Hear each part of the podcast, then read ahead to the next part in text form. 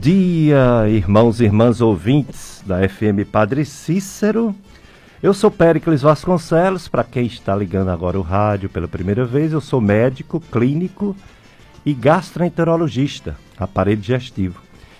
E aos domingos estamos aqui, sempre que Deus permitir, para levar um, dicas de saúde para a comunidade. Eu e o Paulo Sérgio, operador de som, que também fica no telefone 3512-2000 e no WhatsApp 3512-2000.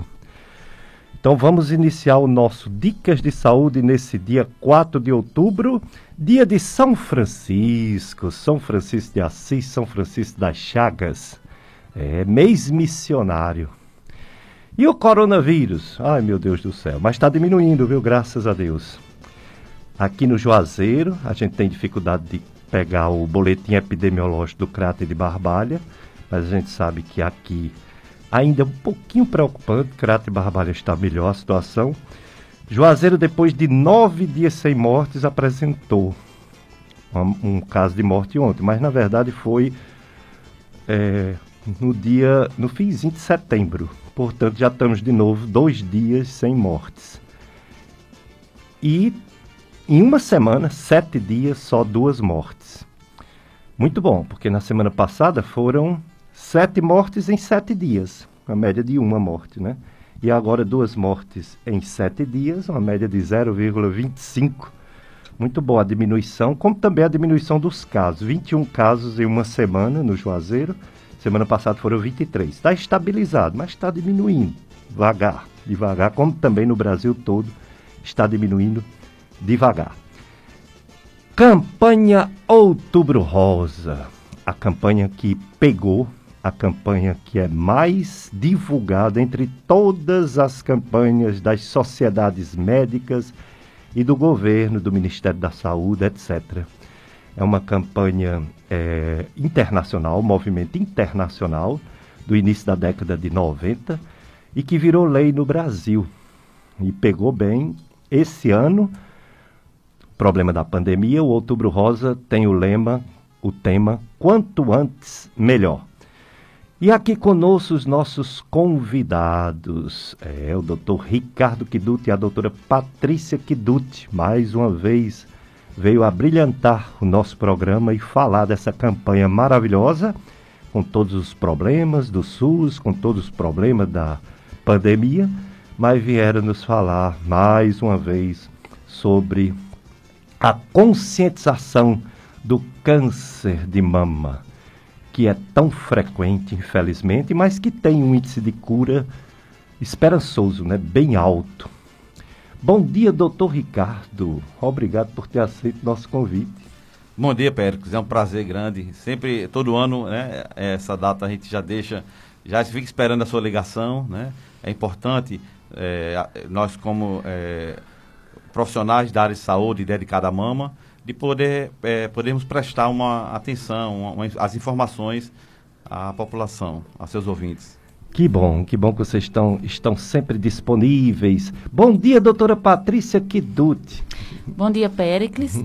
Eu quero sempre parabenizar seu programa, porque é de grande valia para a sociedade, para o público da região do Cariri e de todos que lhe ouvem e agradecer o carinho que você tem com a gente. Você é sempre muito atencioso, muito educado.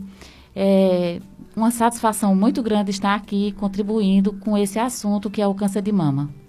Eu que agradeço a doutora Patrícia, ao doutor Ricardo. É, realmente vocês são referências, referência em mastologia, referência em radiologia aqui no Cariri e se não passaram por vocês, já ouviram falar de vocês. E uma boa parcela da população feminina passou por vocês sim. E tá esse, esse respaldo, dá esse retorno de um atendimento de alta qualidade, com conhecimento e interesse né, de ajudar as pessoas que, os, que procuram vocês. O doutor Ricardo Kiduti, ele é mastologista do Instituto de Mama do Cariri, mastologista do Centro de Especialidades do município de Barbalha, mastologista do Hospital São Vicente de Paulo, Barbalha, e professor universitário da Estácio FMJ, Faculdade de Medicina de Juazeiro do Norte. A doutora Patrícia Kiduti é radiologista do Instituto de Mama do Cariri, radiologista do Hospital São Vicente de Paulo, Barbalha. Muito bem, vamos começar com a doutora Patrícia, perguntar logo a ela uma coisa importante. Esse outubro rosa, doutora Patrícia, que pena, né, que foi um pouco prejudicado, ou muito prejudicado, por essa pandemia. O que falar em termos de pandemia? Um assunto tão importante que, se não for descoberto a tempo, vai ter óbitos. Não é, doutora? Exatamente, Péricles. É, o Outubro Rosa foi um movimento que foi iniciado nos Estados Unidos em 1997 aqui no Brasil em 2002, quando iluminaram o obelisco do Ibirapuera em São Paulo. Uhum. E é um movimento que tem crescido a cada ano. O mais importante do Outubro Rosa é a conscientização. O que a gente gostaria hoje, no século que estamos, é que toda a população, e principalmente a população feminina, se conscientizasse da importância do diagnóstico precoce do câncer de mama. Porque o que é um diagnóstico precoce? É você descobrir um tumor, uma doença, é, em fase que ela pode ser tratada e que a paciente fique curada. Então, esse é o objetivo. E graças a Deus, o Outubro Rosa é um movimento que deu certo. Hoje, é, se você pegar as redes sociais, a grande maioria das pessoas apoiam, publicam, isso é muito importante. Mas, infelizmente, no nosso meio médico de trabalho com câncer de mama, nós ainda encontramos muitos casos que não são iniciais. E de pessoas que são esclarecidas e que convivem com pessoas esclarecidas e que têm acesso à informação. Então, é a pandemia, infelizmente, trouxe é, alguns prejuízos em relação ao diagnóstico do câncer de mama, porque o acesso da população ficou prejudicado e, consequentemente, houve um retardo no diagnóstico durante esse tempo. É, graças a Deus, as coisas estão melhorando e a gente tem esperança de que tudo, tudo volte, né, ao que era antes. Com certeza, pedindo a Deus para que essa doença diminua mesmo e que fique em níveis tão baixos quanto as outras doenças que a gente já convive, as outras viroses, as outras epidemias que a gente já convive e que com a vacina haja um, o próximo a solução Dizem já que não vai ser uma solução 100%, mas vai ser uma solução como as outras viroses que descobriram vacina. Então a gente espera ansiosamente por essa vacina para resolver esse nosso problema. Doutor Ricardo, é, e em relação a essa campanha esse ano? A gente sabe que é uma campanha internacional, nacional, estadual, mas é também local se articular, os mastologistas, conversar, ou cada um está fazendo sua campanha com criatividade devido a essa limitação da pandemia aqui no Cariri? Tem um dado é, importante, Pepe, é, para complementar o que a Patrícia falou, na queda dos atendimentos né, no Brasil durante o período da pandemia, é. principalmente naquele período que fez muito medo, as pacientes estavam muito receosas em torno do mês de março e o mês de abril houve uma queda de 60% a 80% do atendimento das pacientes com câncer de mama. Que coisa. É, e é. isso é bem visível quando nós vamos ver a, as, a, o número de mamografias realizadas no Ceará. Hum. Por exemplo, em março de 2019, é, até março, o, o, considerando o mês de 2019, 5.720 mamografias. Isso pelo Serviço Único de Saúde. E esse ano, 3.358 mamografias. Então, isso comprova a redução do atendimento dessas mulheres é, que necessitavam o tratamento do câncer de mama. Então, é, essa campanha preconizada pela Sociedade Brasileira de Mastologia, quanto antes melhor, ela quer chamar a atenção das mulheres para a adoção de estilo de vida saudável no dia a dia com a prática da atividade física e, a, e hábitos alimentares saudáveis, né? Isso. Isso é uma prevenção primária, né? a paciente com cuidado com o próprio corpo, com a sua alimentação e atividade física, você conseguir reduzir o número de casos de câncer de mama. Na nossa região, nós estamos atrelados à Sociedade Regional do Ceará. Então, há, há todo um, um, um, incentivo para que os mastologistas da região eles possam fazer atividades, desenvolver atividades na região. Devido à pandemia, fica difícil se fazer coisas é, a, a, que possa ter concentração de pessoas, né? Mas, é, no meu caso, nós vamos fazer atendimento é, presencial, atendimento de pacientes é, vinculado ao Centro de Oncologia do, é, do Cariri, do São Vicente. Nós vamos fazer atividade na periferia da, da cidade. Legal. Vamos fazer atendimento no, no Centro de Especialidades de, de, de, de, é, de Barbalha, né, na área da mastologia. E temos assim atividades com a Liga de Oncologia também. Né, então, está, é, há toda uma programação nesse período, só que foi, houve uma redução devido a, a, não, não poder pôr em prática é, certas atividades que nós fazíamos, né, de, com aglomeração de pessoas. Então, vai ser uma coisa mais, é, é em menor é, em menor número de pessoas, portanto, vamos ter, usar muito a parte digital, a mídia, né? Ter é, a faculdade em si vai ter o, o, a semana, né? E nós vamos a semana estudantil da FMJ e nós vamos estar presentes também lá com a Liga de Oncologia. Então há todo um trabalho, só que não vai ser como nos, nos anos anteriores, né? Mas estamos é, realmente bem atentos a isso e não poder assim é, fechar os olhos diante dessa campanha que é tão bonita, que é tão é, que faz tão bem à comunidade de, de, alerta com relação ao câncer de mama, né? É verdade, é, e tem que se adaptar aos novos tempos, né? E não deixar de fazer as coisas acontecerem num assunto tão importante. Atenção, Rosária Pereira Pimenta, o seu documento do seu veículo encontra-se aqui na recepção da FM Padre Cis. Se você ainda não veio buscar, Rosária Pereira Pimenta, seu documento do seu veículo encontra-se aqui, na recepção da FM Padre Cícero. Doutora Patrícia Kiduti, então, eu, é interessante, né? Quanto antes melhor. A gente pensa, eu como, meu pensamento médico era que era o diagnóstico precoce, ou seja, fazer logo o, o diagnóstico cedo para as chances serem maior, e não deixa de ser, mas tem essa conotação também, quanto antes melhor, de uma mudança de estilo de vida, né? Atividade física, boa alimentação. Interessante, né? Uma frase que abrange mais de um aspecto, né? Isso. Isso mesmo, Pericles. Eu sou fã, assim, desses slogans que trazem muitos significados. E esse slogan desse ano, da Sociedade Brasileira de Mastologia, o quanto antes melhor, abrange muitas coisas. Então, vai desde os seus hábitos de vida, né, de nós mulheres, da alimentação, de você praticar aquilo que faz bem à sua saúde e abrange também o quanto antes melhor em relação a você conhecer o seu próprio corpo. Então, as mulheres têm que conhecer as suas mamas.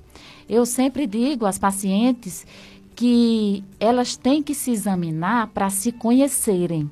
Então, o quanto antes você perceber alguma alteração na sua mama também é muito importante.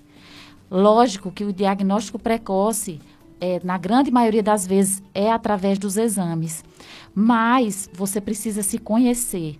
E o quanto antes melhor você fazer os seus exames e o quanto antes melhor você tratar a doença se você tiver a doença.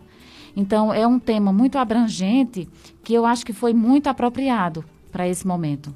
Sem dúvida, muito apropriado. E lembrando é, que uma atividade física, controle de peso, e alimentação saudável, há uma redução de risco do câncer de mama, Pérez, de em torno de 15 a 30%. Maravilha. Isso é muito, isso é considerável, é, né? É, 25 a 30%. É de 15 a 30%. Ah, 15 em torno a 30. de é, é, 20, 20, no pouco. site da, da Sociedade Regional de Mastologia, ele coloca em torno de 22% de, de, de, de possibilidade de, de, de, redução da, da taxa do câncer de mama. Então Uma isso é muito importante. verdadeira prevenção, né? Que maravilha. Então, é, Paulo Sérgio, vamos para os nossos primeiros apoios culturais, depois a gente volta para entrevistar mais esse casal querido, amigo, competente, doutor Ricardo e doutora Patrícia Kiduti.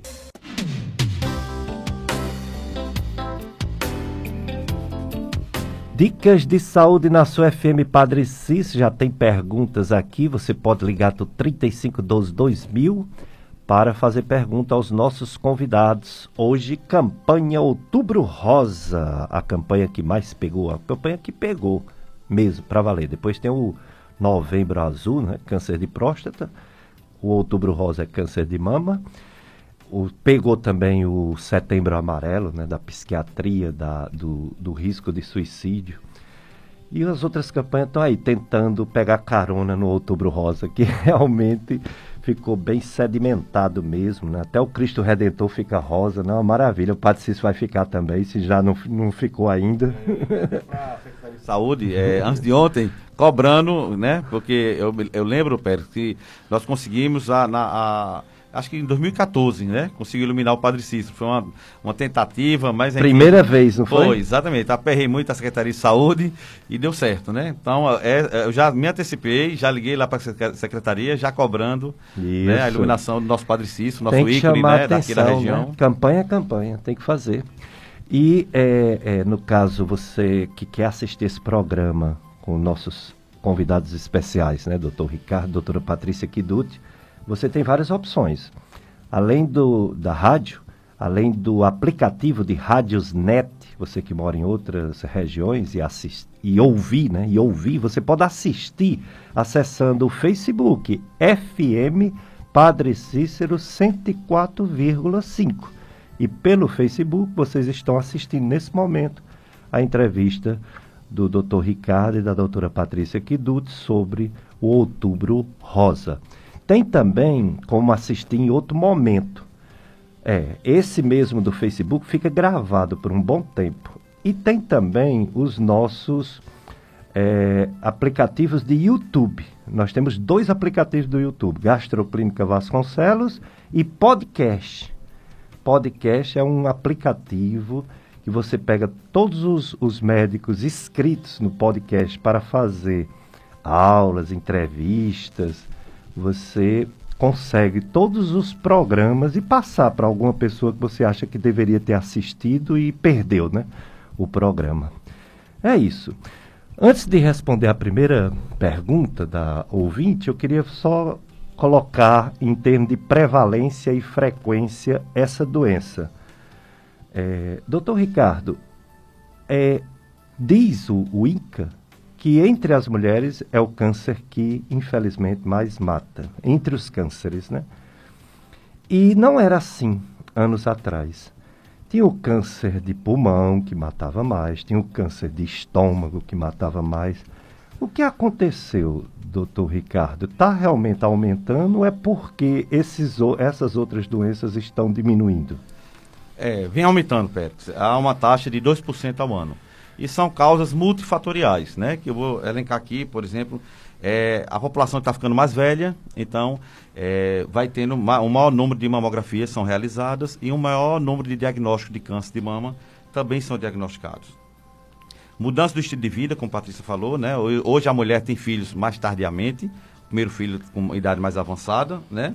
E também a redução do número de filhos, né? Nossas mães, a minha mãe teve 11 filhos, né? Então, é, já a minha esposa teve dois, né? Então, assim, há uma, uma diferença realmente da, do número de filhos. Isso porque a, a paciente é, vai ter mais ciclos menstruais e que vai, vai estimular o desenvolvimento do câncer de mama. É, diminuição da amamentação, a gente observa hoje que é, é, é cada vez menor a o estímulo, né?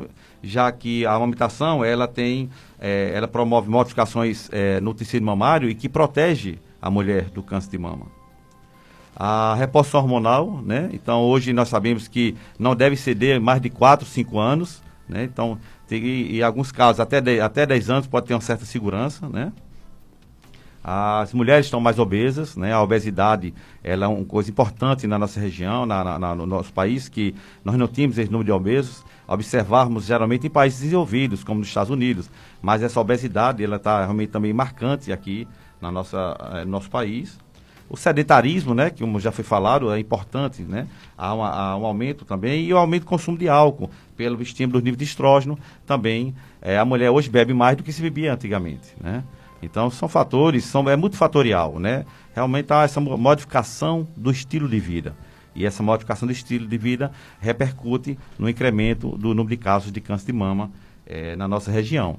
No Brasil, acredita-se em torno de mais de 66 mil casos novos, né? E no Ceará, em torno de 2.500 casos.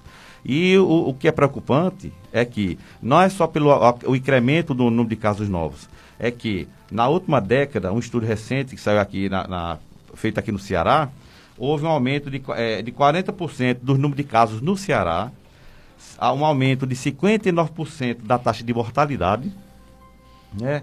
E, e, pacientes jovens, que era uma coisa que não era tão frequente, houve um incremento no Ceará em torno de 12% em mulheres menores de 40 anos. Então, acreditava-se que, que seriam mais mulheres acima de 50 anos, só que hoje nós temos 40% dos casos de câncer de mama no nosso país abaixo dos 50 anos. Ah. 40%. Então, isso é, é uma, uma, uma, um dado de que, diferente um pouco, por exemplo, dos Estados Unidos. Né? No Brasil, o câncer de mama ele tende a ser um pouco mais precoce do que nos Estados Unidos. Entendo.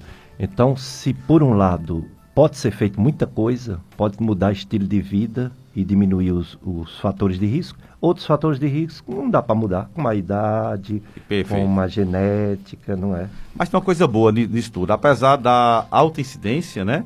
Nós observamos também altas taxas de cura. Graças né? a Deus. Com o desenvolvimento de, não só das técnicas cirúrgicas, mas também de novas drogas, novos quimioterápicos, novos tratamentos hormonais. E isso tem aumentado a, a, a sobrevida de, de nossos pacientes.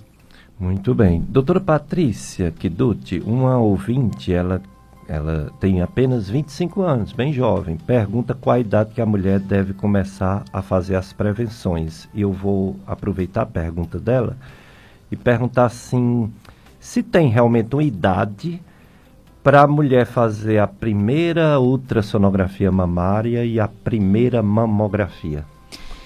Bom, é, o que a Sociedade Brasileira de Mastologia e o Colégio Brasileiro de Radiologia é, recomendam é que se faça a sua primeira mamografia aos 40 anos. Uhum. A partir dos 40 anos, a mamografia deve ser anual. É, essa paciente, ela tem 25 anos. Eu sempre digo assim, no momento que a adolescente, né, ela menstrua e desenvolve as mamas, ela deve se examinar, como eu disse anteriormente, para ir se conhecendo. Em pacientes que tenham abaixo de 40 anos, o que a gente recomenda é que seja feita a ultrassonografia mamária. É, a paciente, quando começar a fazer sua prevenção ginecológica com o ginecologista, é, esse exame das mamas, ele é incluso no exame ginecológico e solicitado os exames adequados. Então, por que fazer mamografia a partir de 40 anos? Justamente porque você descobre lesões que são mínimas e que podem ser diagnosticados tumores iniciais.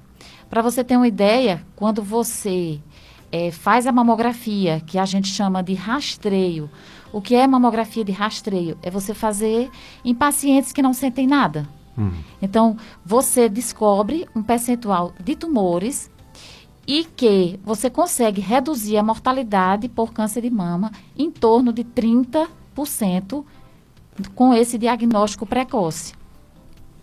Então, essa é a importância do, do rastreio que a gente chama.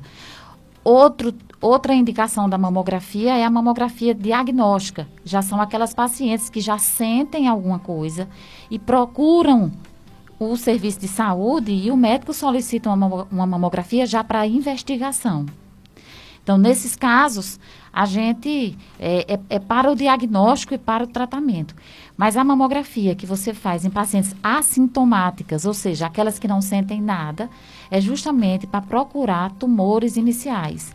Eu digo, eu digo assim, uma analogia é assim: você descobre o ladrão na sua casa antes que ele lhe ataque. É a mesma coisa de você descobrir um câncer de mama antes que ele, vamos dizer, se manifeste para você. Então, para você ter uma ideia, tumores é, abaixo de, de um centímetro, eles têm 98% de chance de cura. Essa é importante, essa é importância. Voltando ao caso da paciente que tem 25 anos, pela idade dela, ela deve fazer um ultrassom de mama. É, quem tem oportunidade para isso, então a gente manda fazer ultrassom de mama, ela pode fazer ultrassom de mama anual. é, agora a mamografia a partir de 40 anos. E complementando, se é uma paciente de alto risco, ou seja, se ela tem história familiar de parente de primeiro grau de câncer de mama, se ela já sofreu radioterapia no tórax durante é, com menos de 30 anos. Então, pacientes de alto risco, elas devem começar o exame mamográfico antes dos 40 anos. Com 35 anos já pode começar a fazer o rastreio mamográfico. Entendi, muito bem. Então, ouvinte, ultrassonografia mamária e dependendo do resultado, mais alguma orientação do especialista que é o mastologista. Nós temos ótimos mastologistas aqui no Cariri, Dr. Ricardo Kiduti, doutora Sheila, Xenof, Sheila Paiva. Paiva. E doutor Idelfonso, e tem uma turma chegando aí, né, na mastologia, né? Muita gente boa agora. Muita gente boa. Pois é, pessoal, é, eu esqueci de dizer, quem quiser assistir esse programa também em outro momento, tem também o site do radialista Tony Santos, meu compadre Tony Santos, ele tem um site chamado sintonia.com, do programa dele, né, de rádio. E tem um link, Dicas de Saúde, em que ele deixa disponibilizado os quatro últimos programas. Todo, toda semana, todo, todo dia, né? Você pode. Sintonia.com, o site do Tony Santos. Queridos devotos, visitantes e rumeiro do Padrinho Cícero, Sejam todos bem-vindos. Informamos que, em virtude da pandemia, e, é, o funcionamento foi modificado é, em, no horto do Padre Cícero. Então, o, o, o, horário que você pode ir ao horto é de 7 às 12 da manhã, de 7 da manhã ao meio-dia, e de 2 da tarde às 5 da tarde. Não está aberto agora todo o tempo, só nesses horários, certo? Orientamos também que o uso de máscaras é obrigatório. Manter o distanciamento social, respeitando a demarcação nos pisos e bancos que estão lá marcados quando você fizer a visitação. Realizem a higienização das mãos frequentemente. O Horto do é um lugar de fé e peregrinação. Informamos que não são permitidos namoros inadequados, consumos de bebidas alcoólicas, drogas ilícitas ficar sem camisa e jogar lixo no chão. A obra salesiana Horto do Padre Cícero agradece a colaboração de todos, são as orientações, né? E também o, as missas, né? Que você já pode é, participar. Segunda a sábado, lá no, na igreja do Senhor Bom Jesus do Horto, no sábado, 8 da manhã, no domingo, 8 horas e 10 horas. E também você pode assistir, né? Se você não quiser ir lá, você entra no WhatsApp, para ouvir pelo menos, né?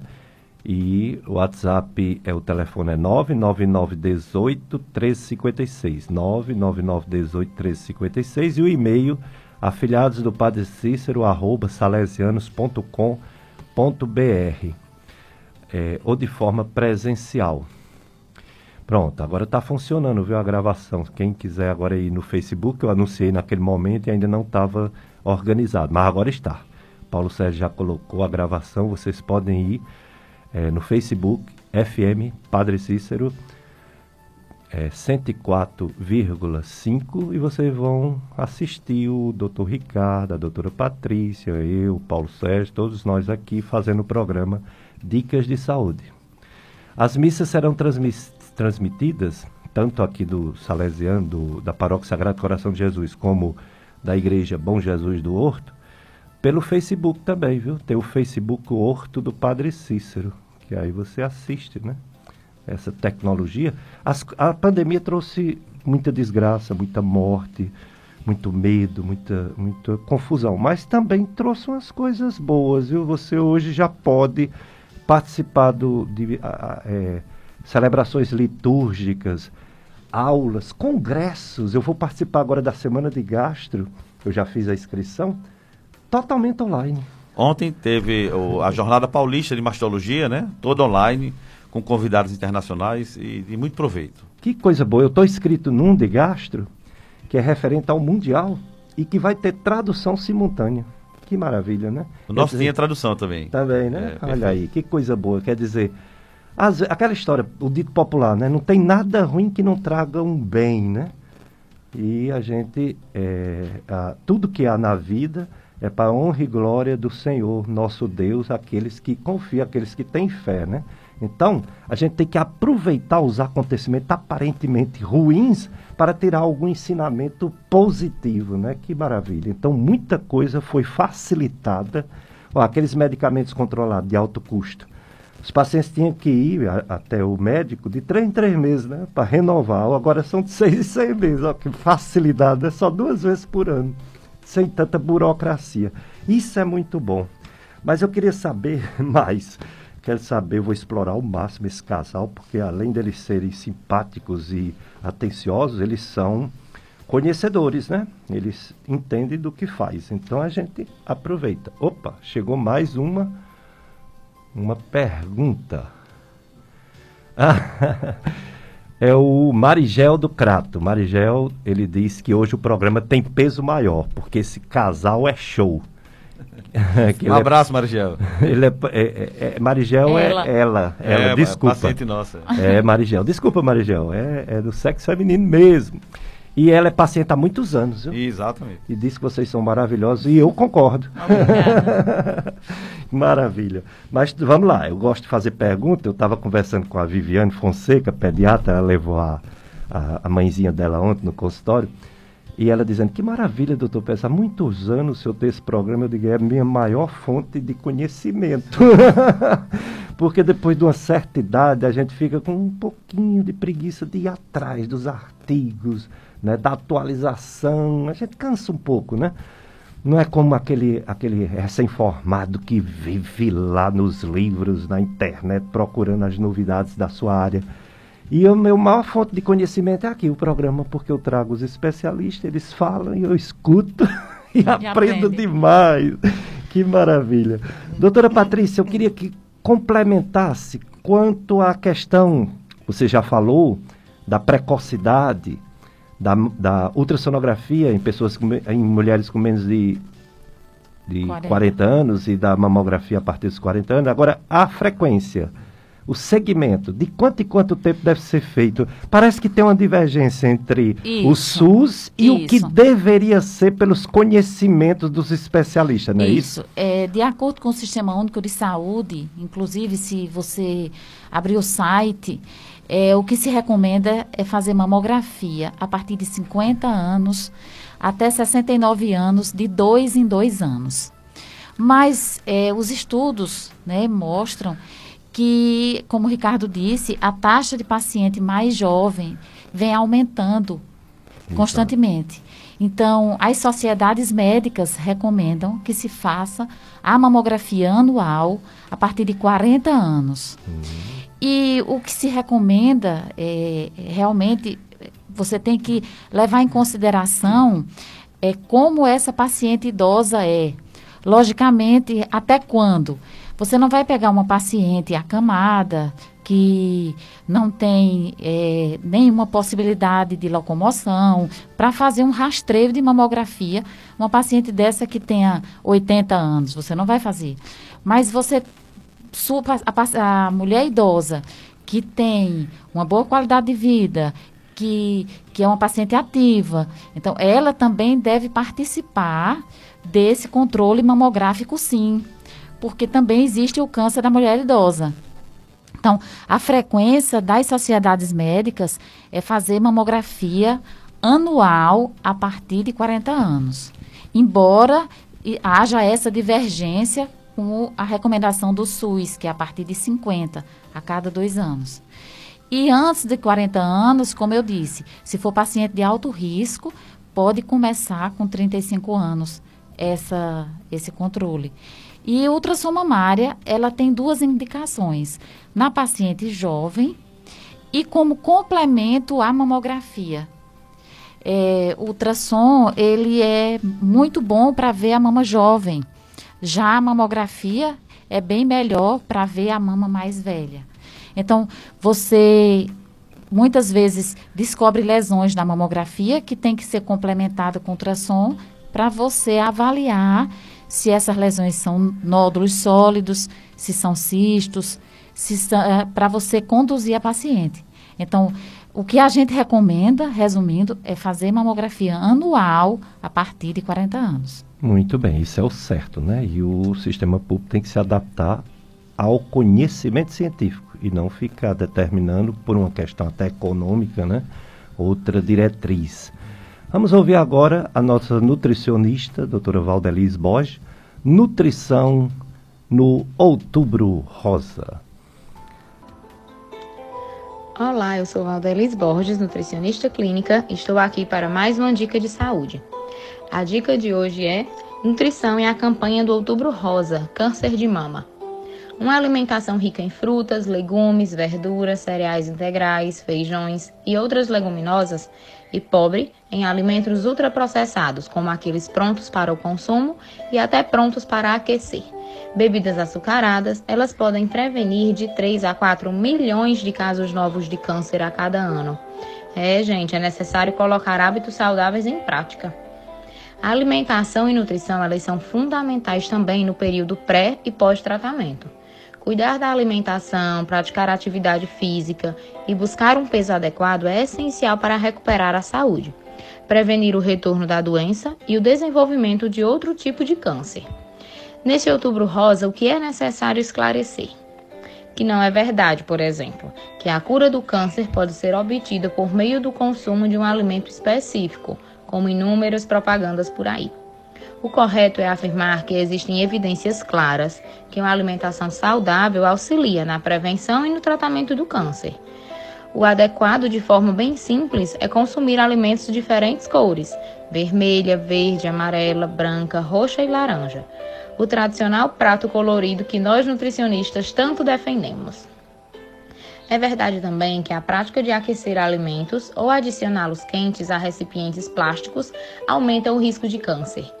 O aquecimento pode liberar substâncias nocivas com potencial de causar câncer, como a dioxina, o bisfenol A, que é o BPA, já está mais conhecido, né? E outros. Os especialistas eles recomendam não aquecer alimentos em qualquer recipiente plástico. Busque sempre os livres de BPA e tenha segurança sobre isso, né? E ainda melhor, prepare suas refeições no momento do consumo, não tem erro. É importante também reduzir açúcares. O açúcar deve ser evitado o máximo possível, sempre, pois as células de câncer utilizam muito evitá-lo é muito positivo, né? Em, em um período pré-câncer, vamos dizer assim, né? Antes da patologia instalada, durante, após, nós vivemos de excesso e esse é um grande problema.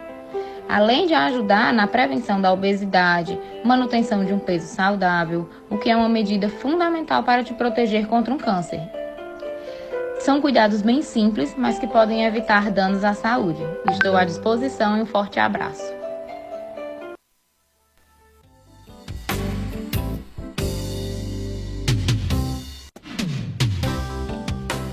Dicas de saúde na sua FM Padre Cícero. Hoje é dia de São Francisco. Que maravilha, né? Tem uma pergunta aqui, mas vamos antes para o apoio cultural. Eu só gostaria de dizer, antes da, do apoio cultural, é, Paulo Sérgio, que é, a gente continua né, nas nossas campanhas para manter essa emissora no ar, né, não sofrer nenhuma enfermidade grave econômica. então, estamos se aproximando das eleições, eleições 2020. Atenção empresários e empresas da região do Cariri. Uma cobertura especial das eleições 2020 estão sendo planeja, está sendo planejada e você pode nos apoiar.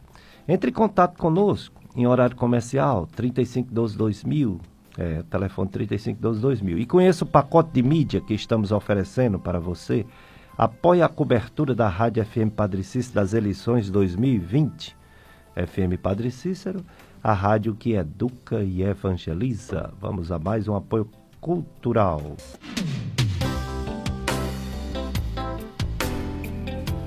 Dicas de saúde na FM Padre Cícero. Sou Péricles Vasconcelos, médico clínico do aparelho digestivo. Estou com Paulo Sérgio conduzindo mais um Dicas de Saúde nessa campanha Outubro Rosa 2020. Quanto antes, melhor. Antes, fazer o, o diagnóstico para o tratamento ter grandes chances de cura e antes mudança de hábitos de vida, perder peso, se alimentar corretamente, fazer atividade física, não fumar, não beber muito, etc. Bom, pergunta para a doutora Patrícia Kiduti. Doutora, me tira uma dúvida, diz a ouvinte.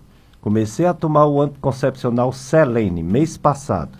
E ontem, é, para a deu uma dor de cabeça na paciente. Isso é normal?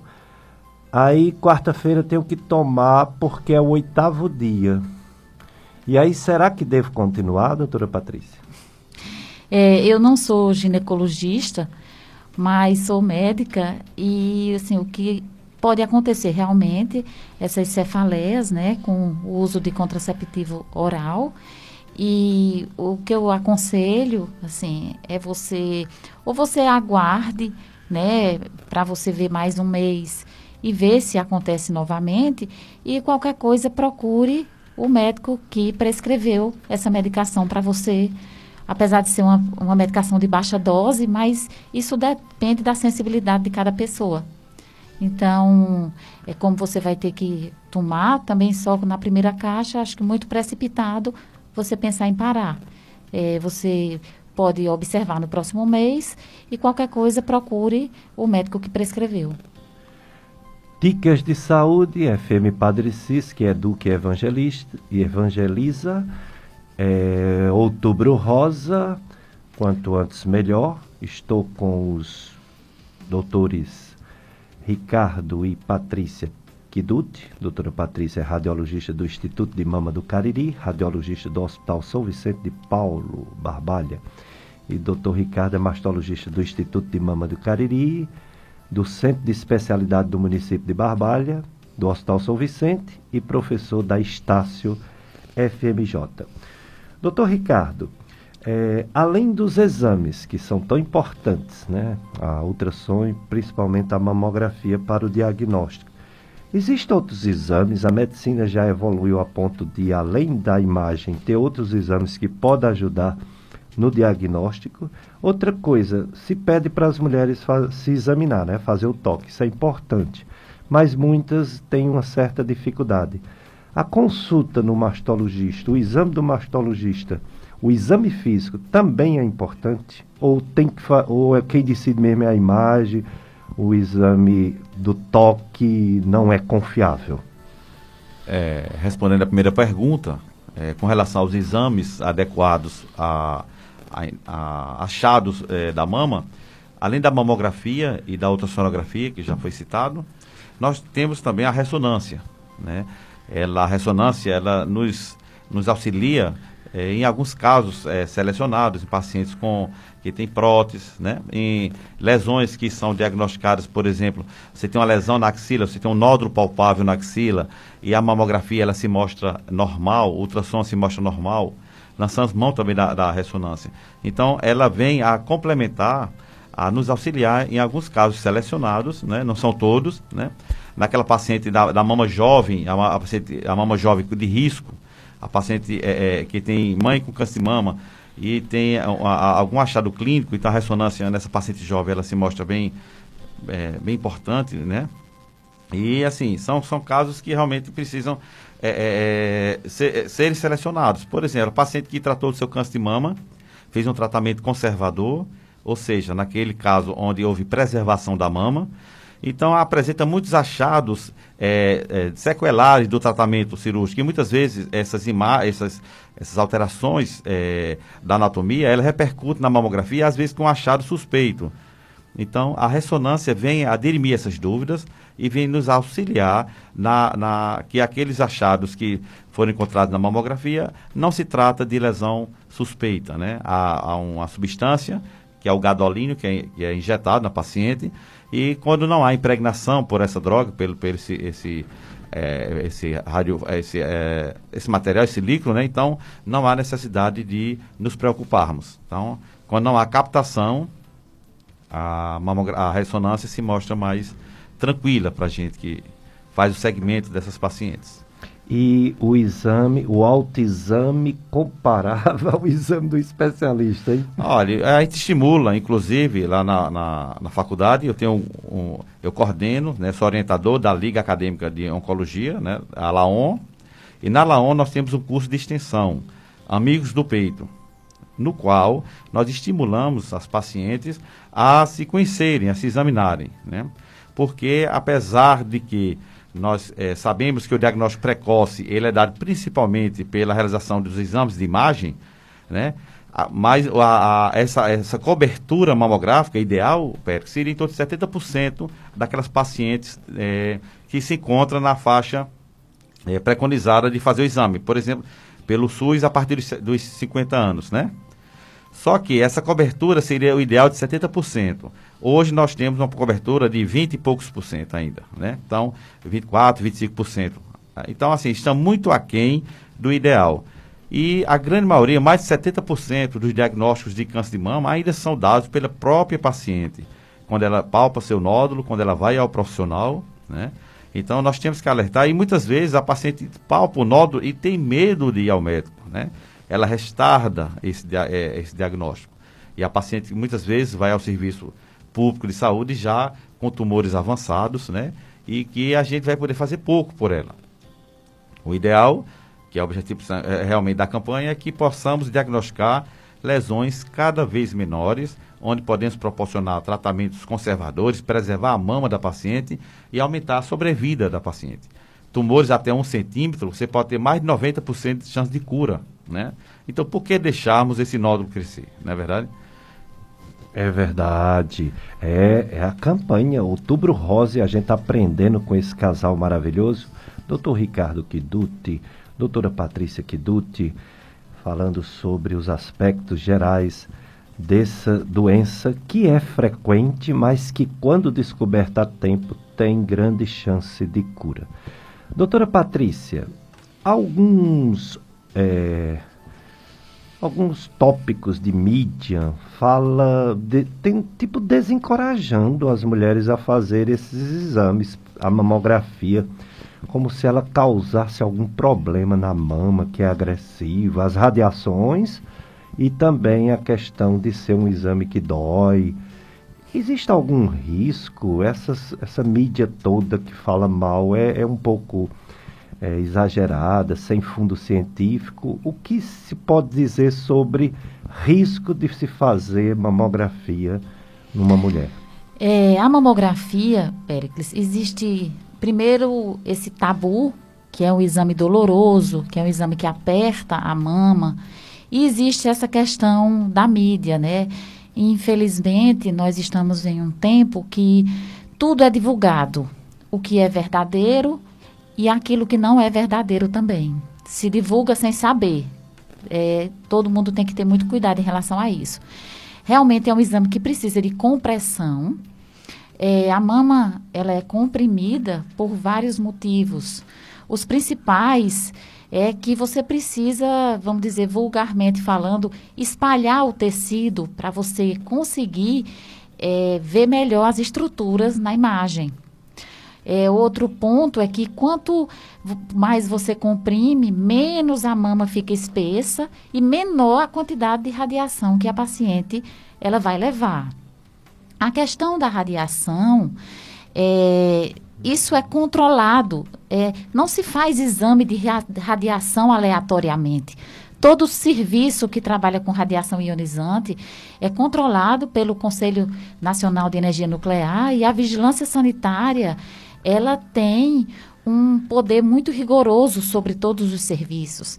E os equipamentos que são desenvolvidos hoje são equipamentos que preservam essa quantidade de radiação.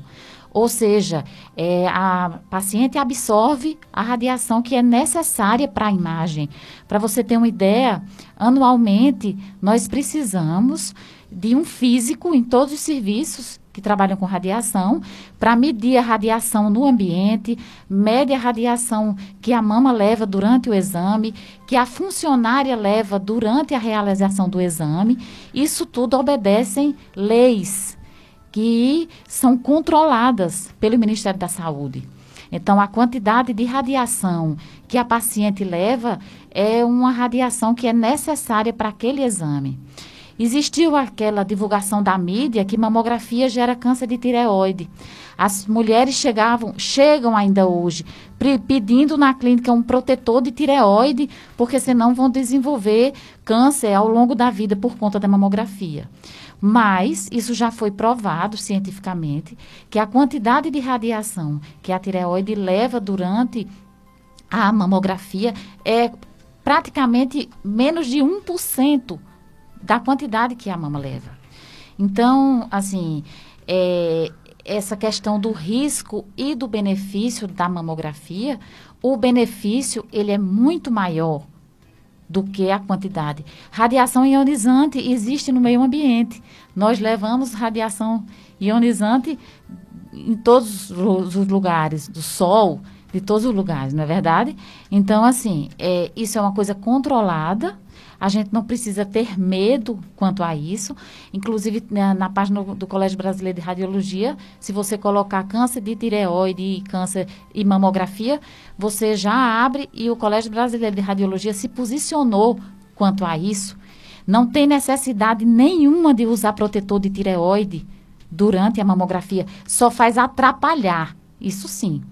Então, as mulheres têm que ter consciência de que os serviços que trabalham com mamografia são serviços que são fiscalizados.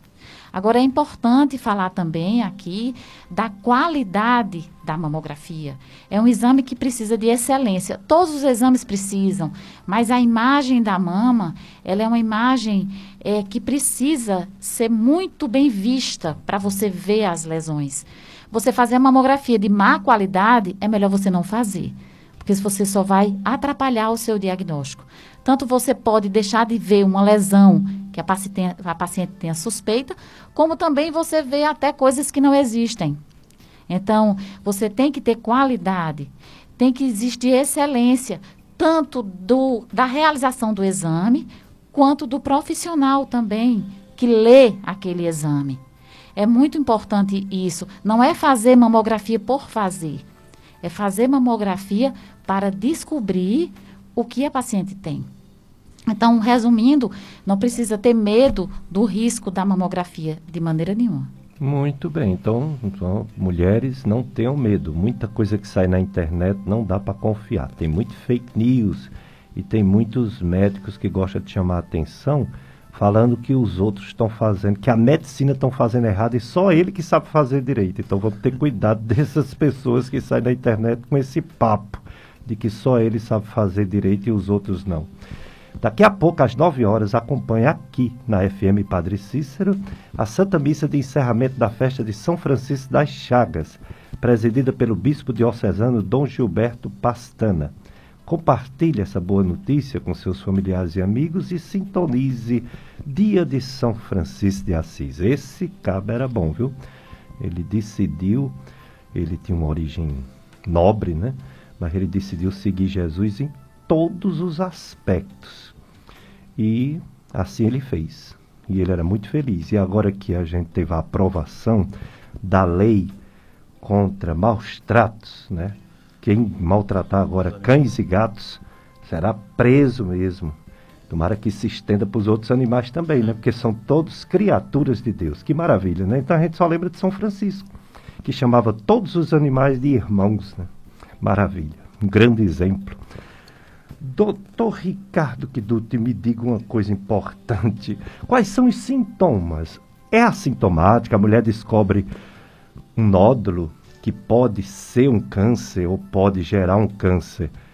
Quando faz o exame, seja o exame físico, seja o exame radiológico, ou ela tem algum sintoma que faz suspeitar do câncer de mama? É interessante, Pérez, que a maior causa de procura ao ambulatório de mastologia é a dor mamária, né? Mas ela, na grande maioria das vezes, ela não é, ela não é indicativa do câncer. Né? Isso, mastalgia, né? As mastalgias, as dores mamárias, né? É quem mais leva a paciente a procurar o mastologista, né? uhum. né? E, e, lembrar também que, assim, a palpação do nódulo, ela é importante, né? Porque é uma queixa bem, bem bem frequente no, no, no, no consultório. E lembrar que 80% dos nódulos mamários são benignos, mais de 80%. Então não se apavorar, porque muitas vezes a paciente não quer procurar o serviço de saúde quando palpa o nódulo, porque com receio de ser um câncer e fica escondendo esse nódulo. Então lembre que a grande maioria trata-se de, de patologia benigna, né? E que não requer preocupação. Mas é, todo nódulo deve ser investigado. É, principalmente quando esse nódulo acontece após os 30 anos. O risco é maior, porque nós sabemos que com o avançar da idade, com o passar dos anos, o risco de câncer de mama ele fica sendo maior, na é verdade? Então, um nódulo numa paciente de 16 anos, de um centímetro, é totalmente diferente de um nódulo de um centímetro numa paciente de 50 anos. Né? A abordagem é diferente. Um nódulo, por exemplo, de um paciente jovem pode se acompanhar, né? um paciente até os 20 anos, até 2 centímetros, dependendo do aspecto da, do ultrassom, você pode apenas fazer um segmento, um acompanhamento. Já um nódulo sólido, a partir dos 30 anos, ele merece uma investigação. Seja por procedimentos é, é, é, invasivos, como a, a punção aspirativa, né, por agulha fina, ou seja também pela biópsia de agulha grossa.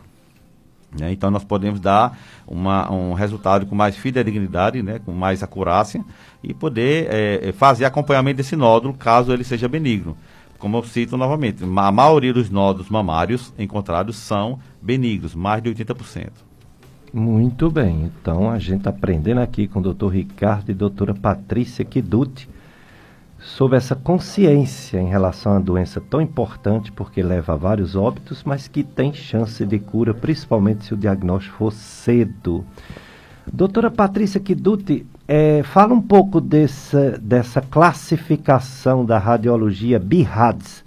Parece que isso é o principal, né, em termos de resultado do exame de mamografia. E a ultrassonografia mamária também usa essa, essa classificação, BIRADS? O BIRADS, Pericles, é, na realidade é uma nomenclatura que se dá aos achados dos exames de imagem em relação à mama, né? O BIRADS é, vem de burst, que, de câncer de mama, que é de mama, né? Então, o BIRADS, ele foi desenvolvido pelo Colégio Americano de Radiologia, e essa classificação é como que você é, unificasse todos os achados pela mamografia. Ele também é extensivo à ultrassonografia e à ressonância magnética. É uma nomenclatura única de acordo com aquilo que a gente encontra. O BIRADS, por exemplo, é, é, em todos os exames, né? Ele vai do zero até o seis. E as pacientes acham, muitas vezes, que isso é uma crescente, que você vai do 1 para o 2, do 2 para o 3, do 3 para o 4. Isso não existe. A classificação, ela quer dizer aquele exame naquele momento. Então, o BIRAD zero é aquele exame que você não pode ter uma conclusão só por aquele exame. Um exemplo é uma mamografia que precisa ser feito uma ultrassonografia ou uma ressonância magnética para poder se chegar ao diagnóstico. O BIRAD-1 é aquele exame negativo, ou seja, não tem nenhum achado, não tem nenhuma alteração. É o BIRAD-1. O BIRADS 2 é quando você encontra um achado que você tem certeza que é benigno. Uma calcificação benigna, um linfonodo dentro da mama, algumas lesões você pode classificar como BIRADS 2. O BIRADS 3 é aquela lesão que ela tem mais chance de ser benigna do que de ser suspeita. Então, é um, um achado provavelmente benigno. O BIRADS 4 é um achado suspeito, o BIRAD 5 é aquele altamente suspeito, são lesões que você vê e praticamente já são patognomônicas de ser um câncer, só que você não tem como, na nomenclatura, colocar um achado maligno, porque somente com a biópsia. E o BIRAD 6 é aquela paciente que já teve um diagnóstico de câncer, que foi submetida, por exemplo, a um tratamento, a uma quimioterapia para diminuir aquele tumor e volta para refazer para ver como foi que ficou. Hum. Então, esse é o BIRAD 6. Então, de acordo com o BIRADS, que é essa classificação, você conduz a paciente. Ah. Então, por exemplo, as pacientes que têm BIRADS 1, que são achados negativos, que é, é, tipo, não deu nada, as pacientes dizem no exame. E aquela paciente vai fazer o seu controle anual, como também as pacientes do BIRADS 2, que são achados benignos. As pacientes do BIRADS 3, você tem duas alternativas. Ou você acompanha aquela lesão, se ela tiver muitas características de serem mais para serem benignas, ou você investiga. E os BIRADs 4 e 5 são pacientes que têm que ser investigados, porque a possibilidade de ser câncer, ela é grande. Então, é, se você, por exemplo, você tem um parente que mora na Austrália e quer uma opinião sua sobre um, um exame de mama. Quando você pergunta qual foi o BIRADS que deu, você já tem uma noção daquilo que a paciente tem. E isso é feito através de um protocolo, que é o protocolo do BIRADS. Existem cursos, existe o livro do BIRADS, que você classifica a lesão pelas características para poder você colocar nesses, nesses números. Entendeu? Isso foi uma coisa maravilhosa para a gente, porque fez uma só linguagem para todo mundo. As próprias pacientes também já entendem é, a condução delas de acordo com essa classificação. Não tem BIRAD zero? É a partir de um? Não. Existe o BIRAD zero, ah. que é aquele exame que você não tem como concluir. Ah, é aquele exame que ainda precisa de outro exame. Ah. Por exemplo, é uma paciente que tem ah. uma mama. É, a, o mais comum que a gente dá de birra zero é aquela paciente que tem uma mama totalmente densa, é uma mama é, que tem muito tecido glandular, que hum. dificulta hum. a gente ver pela mamografia, você pede um ultrassom para complementar. Então, esse é um BIRAD zero é aquela paciente que muitas vezes tem um nódulo que tem características até benignas, mas você precisa saber se aquele nódulo é sólido ou se ele é um cisto. Então você faz ultrassom para você complementar. Então esse é o BIRAD zero. Entendi, muito bem. Vamos agora para dicas de saúde mental no Outubro Rosa com o psicólogo Robson Sales.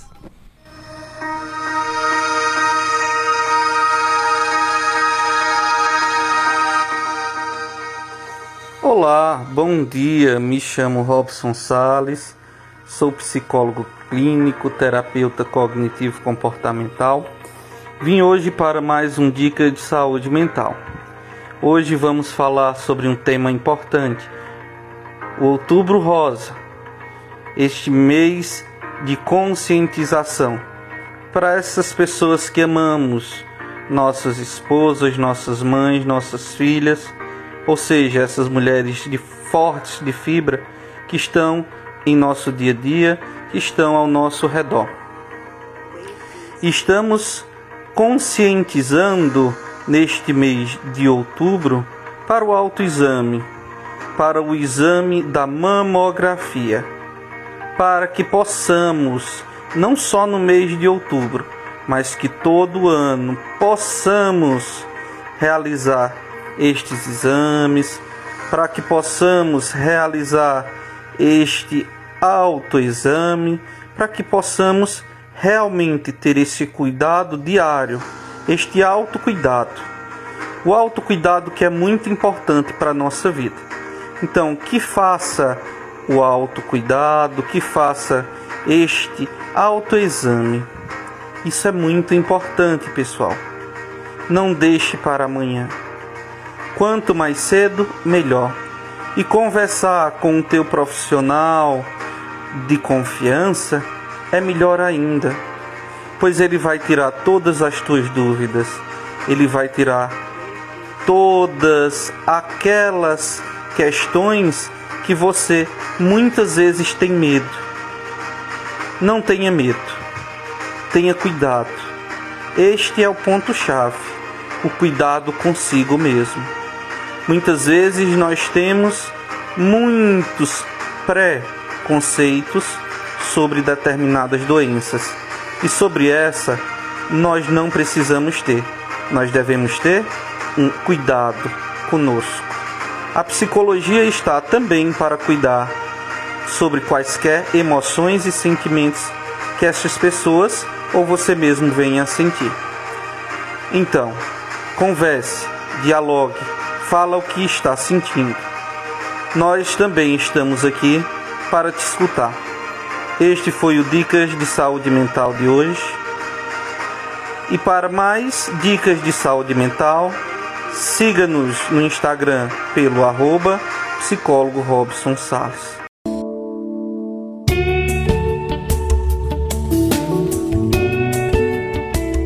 Dicas de saúde no Outubro Rosa. Quanto antes, melhor. Campanha Outubro Rosa 2020. Eu sou Péricles Vasconcelos. Estou aqui com Paulo Sérgio, operador de som, no telefone 3512 2000. Você pode participar, você pode fazer perguntas aos nossos convidados, Dr. Ricardo e doutora Patrícia Kiduti, mastologista Dr. Ricardo e radiologista doutora Patrícia Kiduti falando sobre esse outubro rosa. E as pessoas participando. O Ivan, radiologista, aliás, desculpa. o Ivan, radialista e publicitário, está na escuta do programa. Obrigado, Cícero Ivan. A Esther Medeiros, ela elogia o programa. Eu saí aqui do, do WhatsApp. Vamos ver se eu consigo voltar. Daqui a pouco eu dou. Saí do Skype, não sei como foi que eu consegui. Daqui a pouco eu dou. Os que estão participando, eu fiz alguma coisa que não devia aí, Paulo Sérgio. Bom, ainda minhas dúvidas, né? Nessa... Ah, é porque foi lá para cima, né? Pronto, agora sim. Esté Medeiro, bom dia. Estou gostando muito do tema e os profissionais convidados.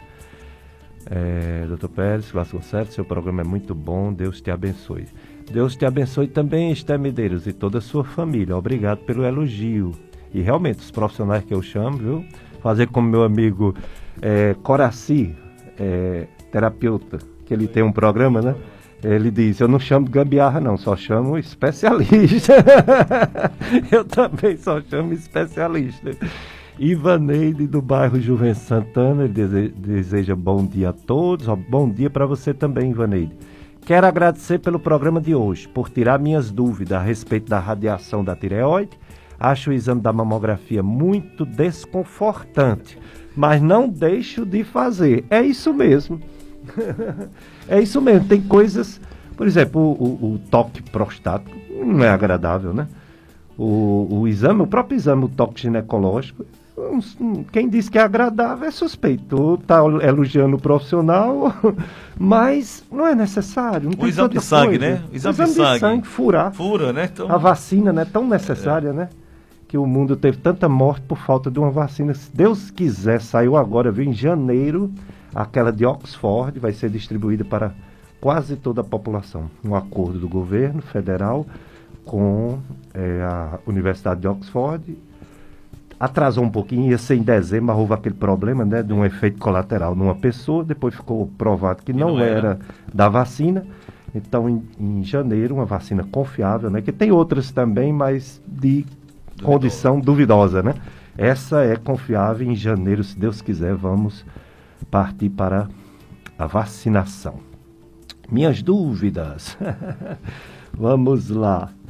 É, sobre Cisto mamário, doutora Patrícia Kiduti. Nas outras partes do corpo, por exemplo, quando eu pego uma pessoa com cisto de fígado, ou cisto de, de baço, ou cisto de. até de rins, que é também no abdômen, e a pessoa assustada, eu brinco, eu digo assim, eu queria ter 10 desses para não ter um tumor. e de mama, tem perigo? Qual o problema? Qual é a, o segmento? Qual é o tratamento? Do cisto de mama? Perguntar aos dois, começando a doutora Patrícia, que faz o diagnóstico radiológico. É, o cisto de mama, Péricles, ele é uma lesão benigna, uhum. é uma lesão muito encontrada, principalmente naquelas pacientes que têm acima de 40 anos. É uma lesão muito frequente. E o cisto, é, ele vem das transformações que a mama vai passando com o decorrer da idade. Ah. É, eu digo às pacientes que ele é brinde que a gente recebe depois de 40 anos, né? É, se a gente, por exemplo, for pegar com a quantidade de mulheres que você atende, a grande maioria delas tem cisto mamário. Agora, existem é, lesões que podem ser desenvolvidas dentro de um cisto. Existem aqueles cistos que a gente chama complexos ou complicados. O cisto simples, que é o cisto que é totalmente líquido dentro, eles devem ser acompanhados e, dependendo do tamanho, às vezes precisam ser puncionados. Mas os cistos complexos e os complicados, que são aqueles que têm material sólido dentro, que têm septos, esses cistos têm que ser investigados. Então, são lesões assim que a gente vê é, estuda né, pela ultrassonografia como complemento à mamografia em pacientes acima de 40 anos e a gente tem que estudar bem todos os cistos. Às vezes as mulheres perguntam, ô oh, doutora, quantos cistos eu tenho? E eu sempre digo, não importa a quantidade, importa quem são eles. Então, se você tem 30 cistos e são todos cistos totalmente líquidos, então esses cistos não são preocupantes. Mas se você tem um cisto e aquele cisto tem um material sólido dentro dele, ou um septo, ou alguma outra alteração, espessamento da parede, esse cisto sim precisa ser investigado. Então, é, é, a gente tem que ter muito cuidado em relação a isso, e principalmente com pacientes que têm muitos, porque a gente tem que procurar procurar aquele que é diferente.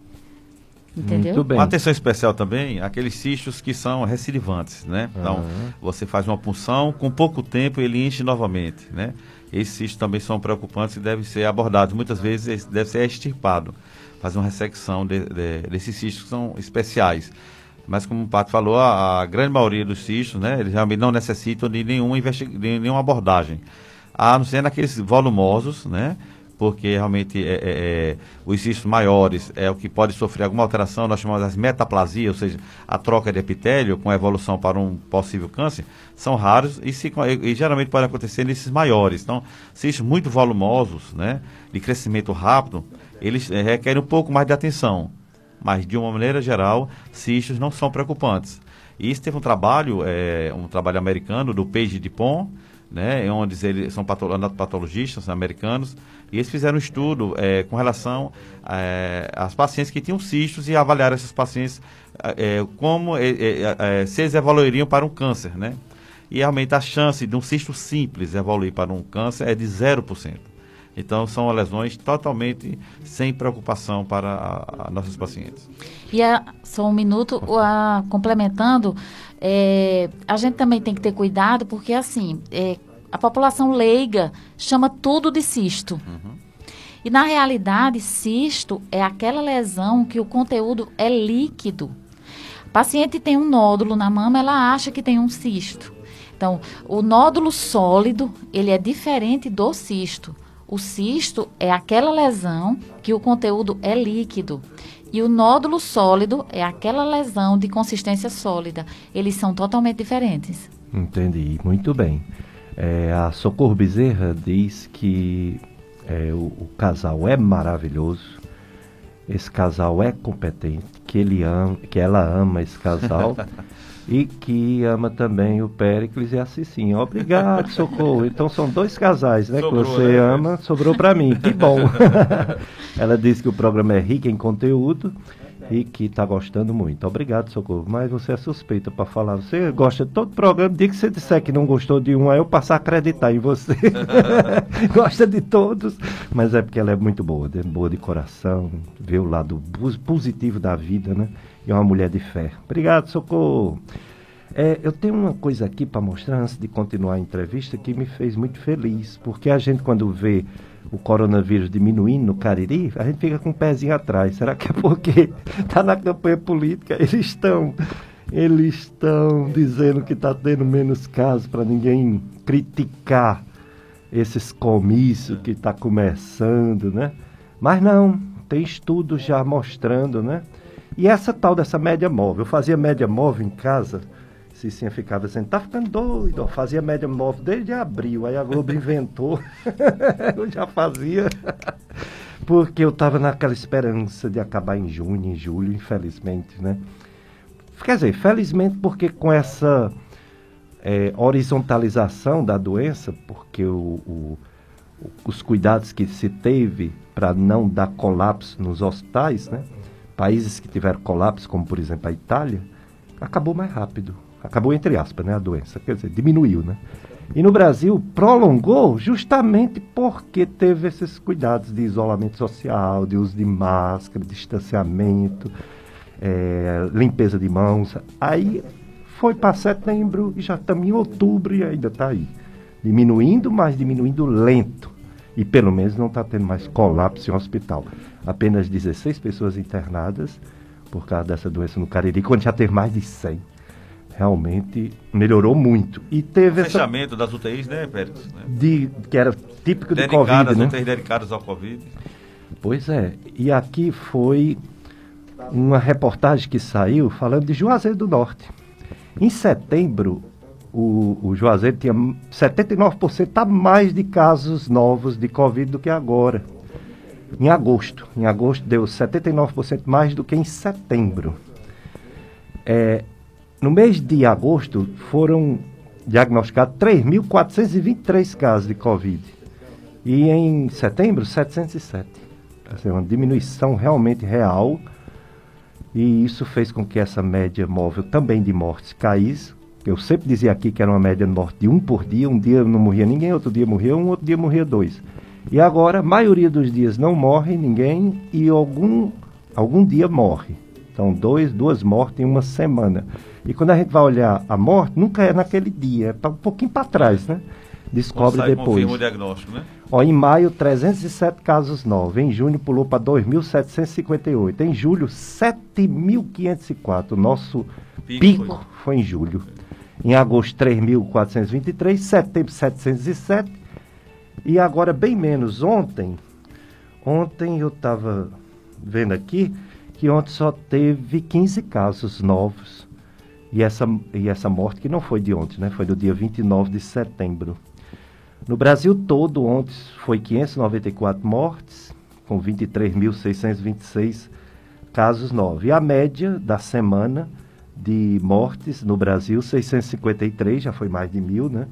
E 26.820 casos dia, quando já foi mais de 40 mil. Está descendo leito, mas está descendo. E isso é o que importa. Agora vamos ver a, a, a questão de, das pernas inquietas. o psiquiatra nos faz uma contribuição toda semana e dessa vez ele veio falar de uma coisa que muita gente tem, mas poucos médicos falam sobre isso: a síndrome das pernas inquietas com o psiquiatra Dr. Pericles Vasconcelos Filho. Na hora de dormir, você sente desconforto nas pernas, uma gastura que incomoda bastante, hoje vamos falar sobre isso. Bem, eu me chamo Pericles, sou médico do sono. A síndrome de Echabon, também chamada de síndrome das pernas inquietas, acontecem em cerca de 2 a 10% da população de todo o mundo, mas ainda é pouco conhecida. Nela, o paciente sente dificuldade de dormir no início da noite. Acontece um desconforto, uma gastura, um formigamento, em que o paciente tem uma necessidade muito grande de mexer as pernas. Mexendo as pernas, fazendo massagens, esse desconforto tende a diminuir. Outras características que reforçam o diagnóstico dessa síndrome é que ela é mais presente à noite, pouco presente durante o dia. Pode acontecer o desconforto quando o paciente se senta ou se deita ao longo do tempo e alivia quando o paciente se mexe ou faz alguma caminhada. Se você sente desconfortos parecidos, se você sente essa dificuldade de dormir, no início da noite, precisa ali massagear as pernas ou se mexer para que elas se acalmem, pode ser interessante procurar o médico. Algumas pessoas têm deficiências de vitaminas e outras sentem esse desconforto de forma idiopática, sem saber o motivo. E apenas o médico pode lhe auxiliar, o profissional de saúde. Tenham todos uma ótima semana. Estou sempre presente no sonocariri.com.br. Dicas de saúde na sua FM Padre Cícero. Estamos se aproximando do final do programa, mas ainda tem ouvintes querendo tirar dúvidas com os nossos convidados, doutor Ricardo, doutora Patrícia uhum. Kiduti. Vamos ouvir um áudio. Doutora Patrícia, e eu gostaria de saber, eu sou Maria Bento e eu já tirei um, um, um cisto no seio direito e, e tem outro. Só que eu já fui para Barbalha fazer o exame e disse que é todo ano que tem que fazer esse exame. Mas já faz muito tempo que eu não faço. E agora eu gostaria de fazer. Só que eu não quero fazer aquele exame que aperta. Que tem um exame que, que bota uma, uma, um aparelho lá e que aperta que o peito da gente fica parecendo uma tapioca. E fica dolorido demais. E esse eu não quero fazer. Eu quero saber da senhora se tem outro exame que, que seja melhor, que deixa menos dolorido.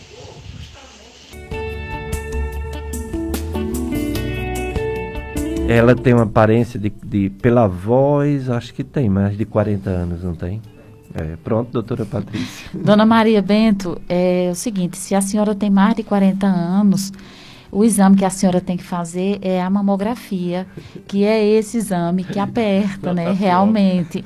Mas assim, é, o aperto da mamografia, existe um limite é, a pessoa que for fazer sua mamografia, ela tem que fazer o exame bem feito, com a compressão, que a gente chama que é o aperto, é, que seja suportável para a senhora e que seja excelente para a qualidade do exame.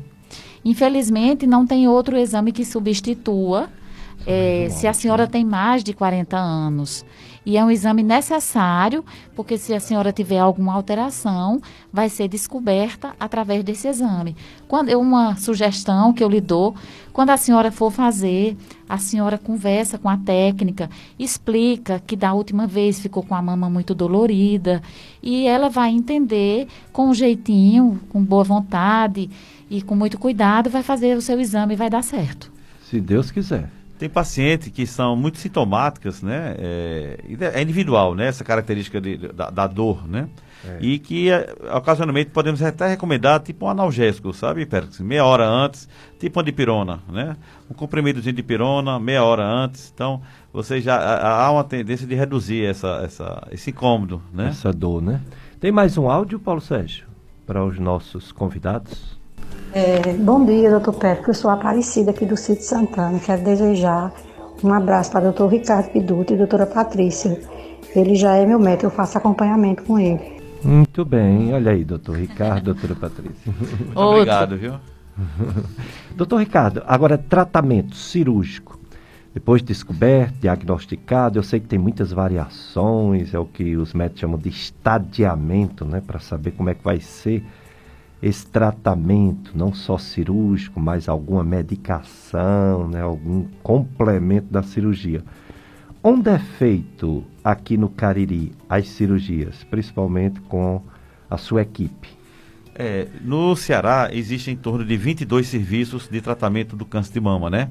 Do, é, então, dos, desses 22, né, acho que são do, os dois aqui são no interior que é um em Sobral, e aqui no, é, no Cariri, que é no Hospital São Vicente de Paulo, né? Eu participo lá, do, do, do é, a mastologia lá, né? Do, do Centro de Oncologia do Hospital São Vicente. E é um local que nós realmente podemos, assim, é, exercer a, a mastologia com, com bem prioridade, né? Porque nós temos lá a radioterapia, nós temos o serviço de quimioterapia, né? E lembrar hoje, Pérez, que houve uma mudança nesses tratamentos, né? Muitas vezes é, a gente só começava a fazer quimioterapia em pacientes com tumores avançados, tumores grandes. Dependendo do tipo é, é, é imunológico dessa paciente, né? A, você faz uma imunistoquímica, e dependendo do tipo de, de, de tumor, né, dos receptores hormonais, na ausência de receptores hormonais, por exemplo, um triplo negativo, né, ou um, um, um R2 supraexpresso, que são características que a gente encontra no, quando faz esse exame, a paciente pode começar a quimioterapia antes do tratamento cirúrgico, mesmo em lesões pequenas. Então, o que se encontrou é que há um benefício, né, nessas pacientes selecionadas de se fazer a quimioterapia antes do tratamento cirúrgico. Então, mudou um pouco a estratégia do tratamento do câncer de mama, né? Cada dia muda muito. Eu tenho colegas de cirurgiões que vão dizer daqui a pouco o cirurgião não vai mais nem operar, porque tem muitas pacientes com resposta completa. Você faz a quimioterapia e a, a, a lesão realmente desaparece. E é aquele questionamento, será que vale a pena operar? Né? Então, há, há muitas mudanças de paradigmas né, no tratamento do câncer de mama. Né? Então, é, é, é, a coisa mais importante dizer que é individualizado. Cada caso é um caso. Porque você pode ter um tumor pequeno, mas pode ser é, muito agressivo. E você pode ter um tumor maior e ele ter, é, ser menos agressivo. Né? Então, a forma de tratamento, do manuseio desse câncer é diferente. A abordagem é diferente. Entendo. Eu quero agradecer muito aos doutores Ricardo e Patrícia Kiduti. Doutora Patrícia, obrigado, viu? Sua presença aqui brilhante, bonita e competente, doutora Patrícia. Muito obrigada, Péricles, por estar aqui contribuindo. Obrigada a você, quero muito bem a você muito e a Cicinha. Uhum. E eu quero finalizar com o slogan do Colégio Brasileiro de Radiologia. Enquanto a Sociedade Brasileira de Mastologia é o quanto antes melhor, o do Colégio Brasileiro é Outubro Rosa é todo dia. E dizer às mulheres que esse mês é um mês de conscientização, mas todos os dias são dias de você se cuidar, de você se tocar, de você perceber a sua mama e as alterações que elas, que elas podem apresentar. Então, nós mulheres temos assim um cuidado muito grande, né?